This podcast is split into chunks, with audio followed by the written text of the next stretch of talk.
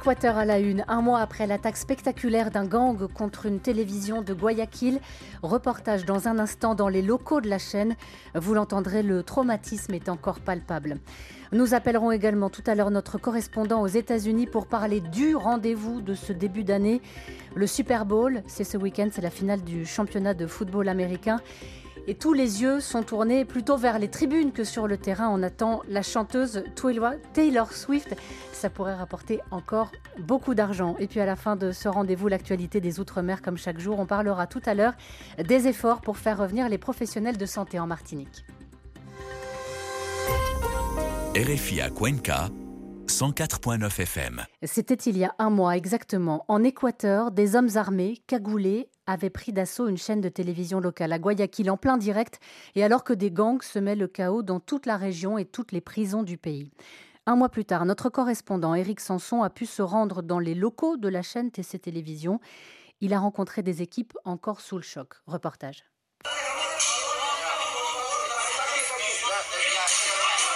La transmission en direct n'a duré que 15 minutes, mais 15 minutes qui ont duré une éternité. Pour tous les techniciens, personnels administratifs et journalistes retenus en otage d'abord, mais aussi pour la population qui regardait ces images en direct avec un mélange de peur, d'horreur et de fascination.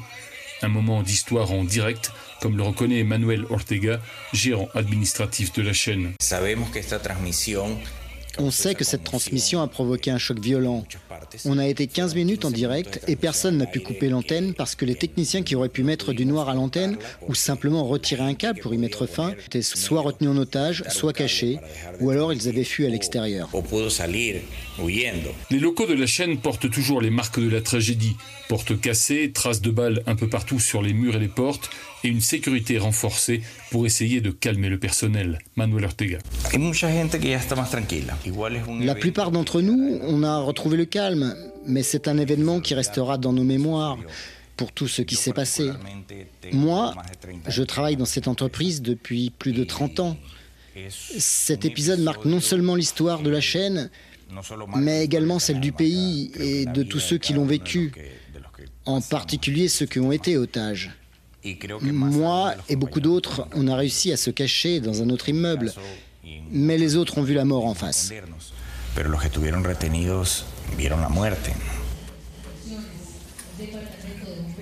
Beaucoup sont encore marqués. C'est le cas de José Luis Calderón, ce journaliste que les assaillants ont forcé à supplier la police de ne pas intervenir, allant jusqu'à placer une cartouche de dynamite dans la poche de sa veste. Ayant conservé son calme pendant la prise d'otage, il sent aujourd'hui le contre-choc. Ces derniers temps, je n'arrive pas à dormir. Cette nuit, par exemple, j'avais l'impression que quelqu'un voulait rentrer chez moi. Ma famille m'a proposé de partir, ils m'ont même offert un endroit où loger, mais il n'y a rien de tel que sa maison. Cette nuit, j'ai eu peur qu'on rentre chez moi. Je n'ai pas dormi, je voyais des fantômes. José Luis Calderón me reçoit chez lui mais demande à ce que les photos et les prises de vue ne montrent pas l'extérieur de son appartement. Ses voisins lui ont demandé d'être discret car ils craignent de possibles représailles qui pourraient les affecter. Pas vraiment de quoi le tranquilliser. J'ai peur pour ma vie. Ce n'est peut-être pas cohérent. Je sais que j'ai un problème, mais je vais devoir le résoudre tout seul, car cela n'intéresse que moi. Pour un journaliste plus habitué à être derrière les caméras que devant, la vie n'est plus comme avant. Dans la rue, il y a des gens qui m'observent. D'autres s'approchent et disent que je suis un héros, qu'ils ont apprécié mon comportement pendant la prise d'otage, mon calme, mon attitude. Je me sens bizarre bizarre au point de ne plus vraiment savoir de quoi demain sera fait. Non, je n'ai pas encore décidé de mon avenir, mais je n'exclus pas de mettre fin à ma collaboration avec la chaîne. J'en serais désolé car TC Télévision est ma maison depuis longtemps. Je n'ai pas encore décidé ce que je vais faire de ma vie, mais je discute avec des amis, je leur demande leur avis pour voir ce que je vais décider. Si bien la prise d'otage s'est terminée sans victime, ses conséquences se feront sentir longtemps. Le procureur antimafia en charge du dossier a d'ailleurs été assassiné il y a quelques semaines.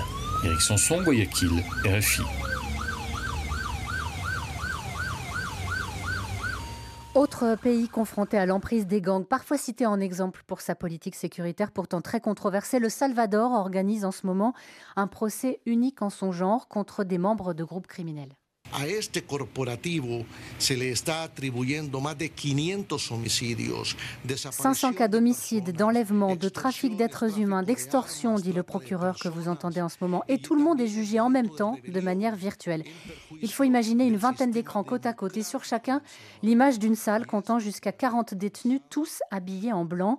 Marine de la Moissonnière, la presse revient sur ce méga procès où comparaissent des centaines de membres de gang. Oui, exactement. 492 meneurs du gang, la Mara Salvatrucha, dont certains sont détenus dans 10 prisons du pays. C'est pour ça qu'il a fallu établir une connexion Internet entre le tribunal de San Salvador et plusieurs salles de ces centres pénitentiaires, soit plus d'une vingtaine de connexions, raconte le site Contrapunto. Et donc ces images que vous décriviez à l'instant, Anne, les accusés comparaissent pour près de, 3, de 37 500 délits et crimes commis entre 2012 et 2022, trafic en tout genre, traite de personnes, terrorisme, enlèvement, féminicide, assassinat, la liste des méfaits qu'ils auraient commandités et que détaille le quotidien El Mundo est longue. On leur attribue, on leur attribue notamment 500 meurtres, même s'ils seraient euh, en réalité responsables de près de 29 500 morts, précise le journal. Cela fait donc énormément de personnes et de faits à juger et pourtant, Marine, le verdict sera connu dès demain. Oui, verdict dès demain alors que le procès a commencé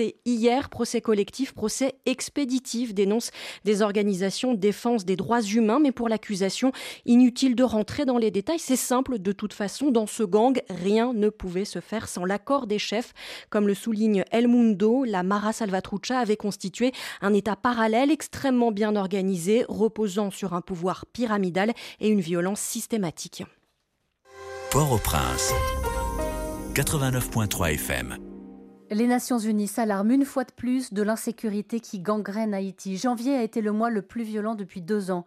Le Haut Commissariat aux droits de l'homme a compté plus de 1100 personnes tuées, blessées ou enlevées au cours de ce seul mois dernier. Et la situation inquiète les évêques, Marine. Ils ont adressé un courrier au Premier ministre. Le sang et les larmes ont assez coulé en Haïti. Nous en avons assez. Voilà la supplique de la conférence des évêques d'Haïti. Leur texte est à lire sur les sites du Nouvelliste et d'Alter Press. Les évêques demandent à Ariel Henry de prendre conscience de la gravité de la situation et de prendre une décision sage pour le bien de toute la nation. La conférence des évêques catholiques d'Haïti appelle les autorités à mettre immédiatement un terme à la souffrance du peuple dont la volonté s'est exprimée sur tout le territoire, particulièrement ce 7 février, peut-on encore lire? La police, elle aussi, interpelle le Premier ministre.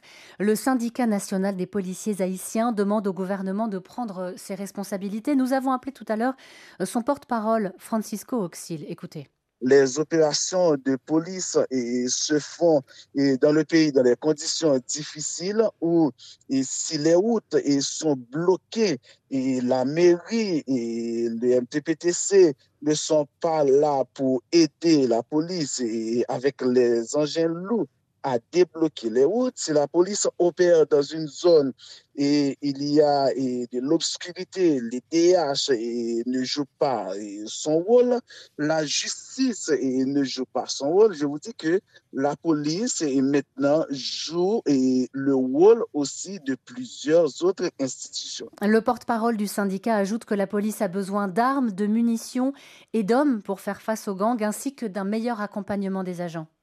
Le problème que nous avons étant que policiers sur le terrain, c'est que quand un policier est victime et en opération, maintenant, il n'y a pas aucune mesure, aucune forme d'accompagnement qui est prise et soit pour aider leurs femmes pour aider sa femme, pour aider ses enfants. Donc, c'est pour cela nous exigeons très souvent et à l'État central et de pouvoir prendre des mesures pour accompagner les policiers qui sont victimes et en service, qui sont victimes et en opération. Donc, et nous profitons d'exiger de l'État la mise sur pied d'une politique de protection sociale pour les policiers, pour leurs familles. Autre problème, c'est la rémunération des policiers.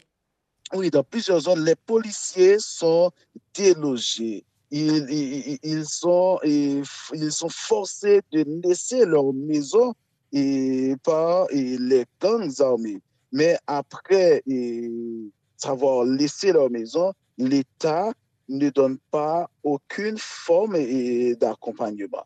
Aujourd'hui, nous, plaignons pour le problème du salaire, le problème de grade, le problème d'arrivée de grade. Il y a des employés civils au sein de l'institution qui ont deux, trois et quatre années de travail, ils n'ont rien reçu comme salaire. Donc, ce sont des problèmes et qui créent des frustrations au sein de, de l'institution. Des arriérés qui peuvent remonter à plusieurs années, explique le syndicat national des policiers haïtiens. Vous venez d'entendre euh, son porte-parole, Francisco Auxil. Merci d'écouter RFI 13h20 en temps universel. On vous retrouve Marine de la Moissonnière pour continuer à lire la presse du continent. Au Brésil, l'enquête pour tentative de coup d'État qui vise Jair Bolsonaro fait beaucoup réagir.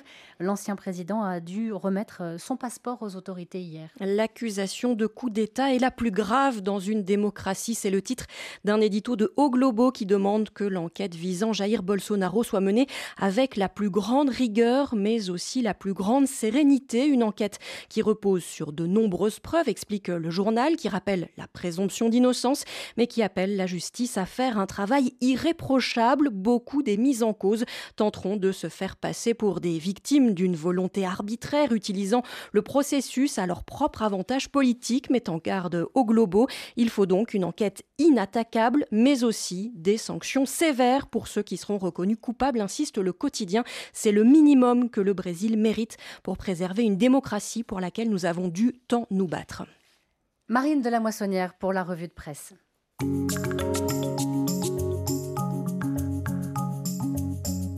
RFI, the world at your doorstep.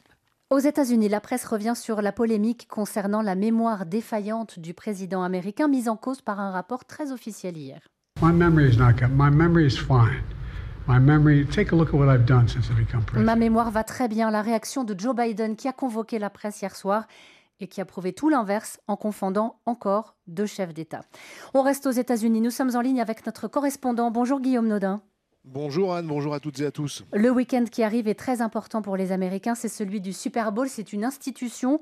Le Super Bowl, c'est la finale du championnat professionnel de football américain. Elle oppose cette année San Francisco à Kansas City. Le match, bien sûr, est capital pour le sport, mais ce qui alimente le plus les discussions, c'est la présence de la star Taylor Swift.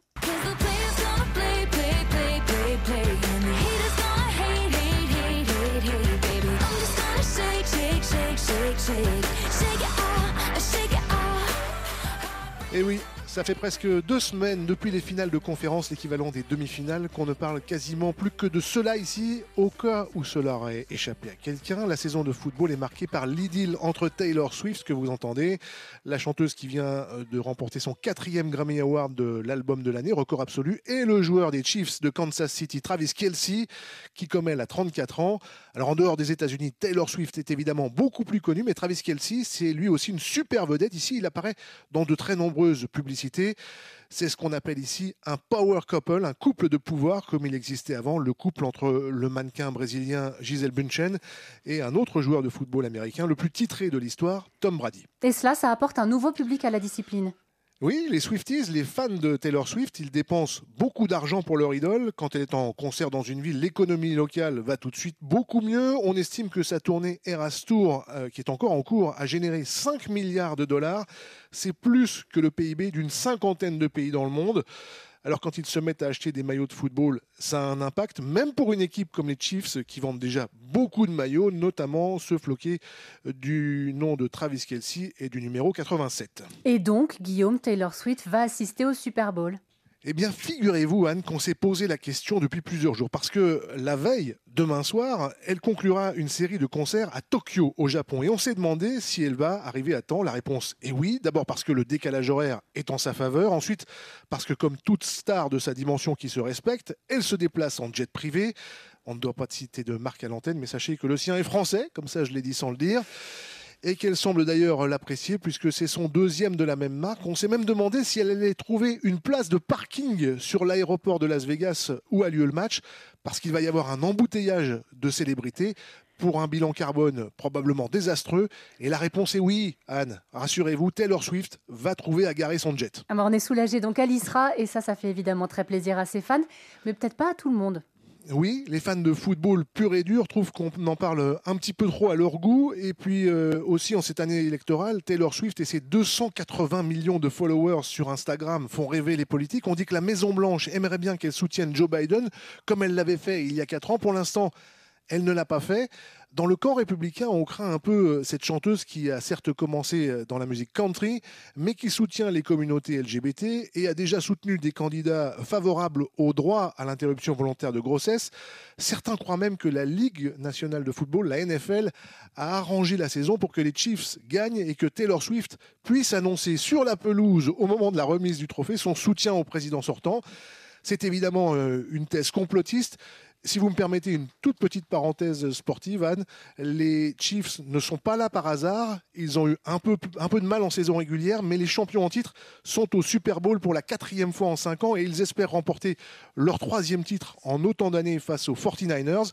C'est le nom de l'équipe de San Francisco, une ville de la côte ouest historiquement très libérale et qui, de manière assez inhabituelle, et un peu savoureuse, disons-le, sera largement soutenue par une bonne partie de l'Amérique conservatrice. Guillaume Nodin en direct de Washington. On suivra tout ça donc euh, ce week-end, ainsi que le côté euh, commercial et politique peut-être donc de cette présence de Taylor Swift. Le journal de l'Outre-mer. Bonjour Benoît Ferrand. Bonjour Anne. Inciter les professionnels de santé à revenir ou à s'installer en Martinique, c'est l'ambition d'une structure d'accompagnement qui, a été, qui a été inaugurée hier. Oui, il s'agit d'une conciergerie baptisée RIMED. C'est l'association Allez Virer qui milite pour le retour au pays des Martiniquais qui est à l'origine du projet. Alors l'idée n'est pas de dérouler le tapis rouge aux professionnels de santé, mais de les inciter à sauter la mer, comme on dit à l'île de la Réunion. Stéphie Salpêtrier est directrice générale d'Allez. Elle est au micro de Pedro Monerville.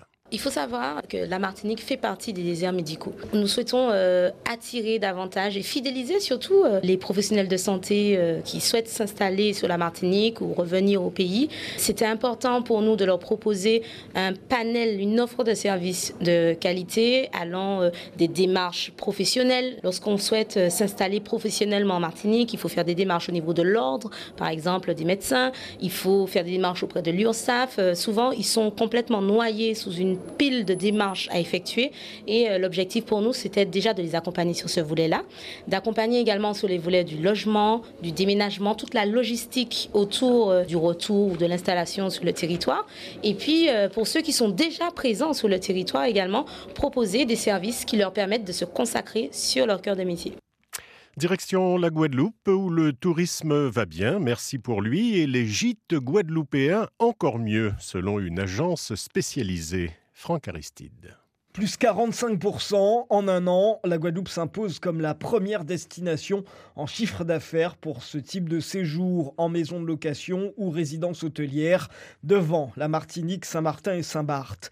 Un marché des de gamme plus ou moins luxueuse, allant de la villa piscine jacuzzi au bungalow plus classique, qui séduit la clientèle française. Ce qui lui plaît dans ce type de tourisme, selon l'agence Exotisme spécialisée dans ce domaine, c'est la liberté, la possibilité de côtoyer la population, mais également la production locale, de faire ses propres courses et sa propre cuisine à partir de nos produits, ce qui n'est pas possible dans les hôtels. Un mode de vacances qui séduit particulièrement les familles et les groupes d'amis en quête d'immersion dans la vie locale. Parmi les gîtes qui ont particulièrement le vent en poupe, ceux de la Basse-Terre, appréciés pour leur caractère authentique et la nature alentour, la pittoresque côte sous le vent également, mais aussi bien évidemment le sud Grande-Terre, là pour la proximité de ces plages de sable blanc.